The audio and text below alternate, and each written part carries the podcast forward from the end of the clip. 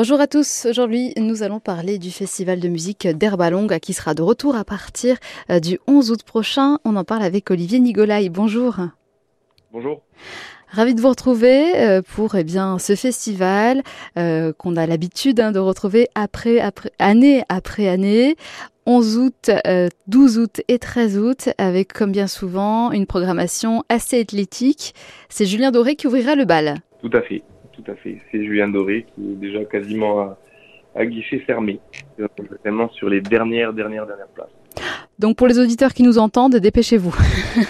Euh, pour ceux qui auront la chance, euh, c'est un des spectacles qui a rempli le plus dans toute la France cette année. Hein. Tout à fait, tout à fait. C'est les deux, euh, deux artistes, Aurel San et Julien Doré, qui sont, qui sont en tête des festivals. Il sera là donc le 11 août. Et puis alors le lendemain, le 12, une soirée assez originale, euh, très bien cela dit, puisque ce sont trois jeunes artistes qui vont se partager la scène. Oui, bah écoutez, c'est une petite euh, nouveauté qu'on a voulu euh, instaurer cette année pour voir si le public pouvait être intéressé. C'est une soirée qu'on voulait mettre en mode un petit peu découverte, qu'on espère pouvoir remettre même les années futures. Ouais. Mais en fait, dans, dans l'idée, c'est de faire découvrir des nouveaux talents.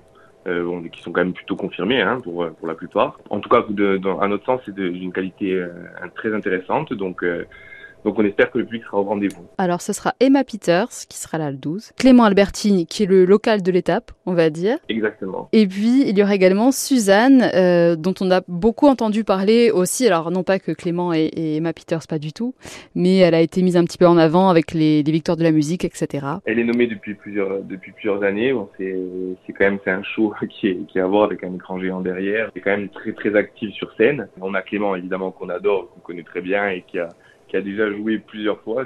Pour la petite histoire qui est plutôt rigolote, c'est que il a commencé à jouer euh, avec, avec son premier groupe. Euh, il a commencé chez nous. Ouais. Euh, ensuite, il a fait la première partie de Jennifer et maintenant il monte en tant que tête d'affiche. Donc, on est très très content de de pouvoir être là pour son évolution. Et on a Emma Peters qui est Emma Peters qui a été connue surtout pendant le confinement en faisant beaucoup de covers. Et là a sorti son son album personnel et c'est un album qui est vraiment à notre sens, en tout cas, en tout cas à mon sens, est top.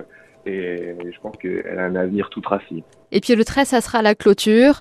Euh, alors là, on parle de génération, ça va parler à plusieurs générations puisqu'il s'agit d'IAM. Tout à fait, tout à fait. Là, aussi, euh, comme, euh, comme pour Julien Doré, on est vraiment sur, les dernières places. On a, on a quand même, on a, on a malheureusement un amphi un peu limité en termes de places. Donc pour des artistes de la trempe de Julien Doré et d'IAM, ça se remplit très très vite. Et oui, ça va vite, mais c'est aussi un beau cadre et ce cadre intimiste aussi, ça a ses avantages. Exactement. C'est bon, nous, on est très chauvin, donc. Euh, c'est le meilleur endroit. C'est le meilleur endroit. Euh, cela dit, c'est pas bon. On est peut-être un peu chauvin, mais c'est vrai que quelle que soit la place qu'on est, on y voit très bien et on entend très bien. Donc bon. Oui, ça, c'est grâce au, euh, à la façon dont il a été conçu en, en mode arène. C'est vrai que même quand on est un petit peu haut, on a une, très, très, très belle visibilité. On l'a bien compris, il y a des soirées qui sont quasiment complètes, donc euh, dépêchez-vous. Merci beaucoup Olivier d'avoir été avec nous. Merci, merci à vous.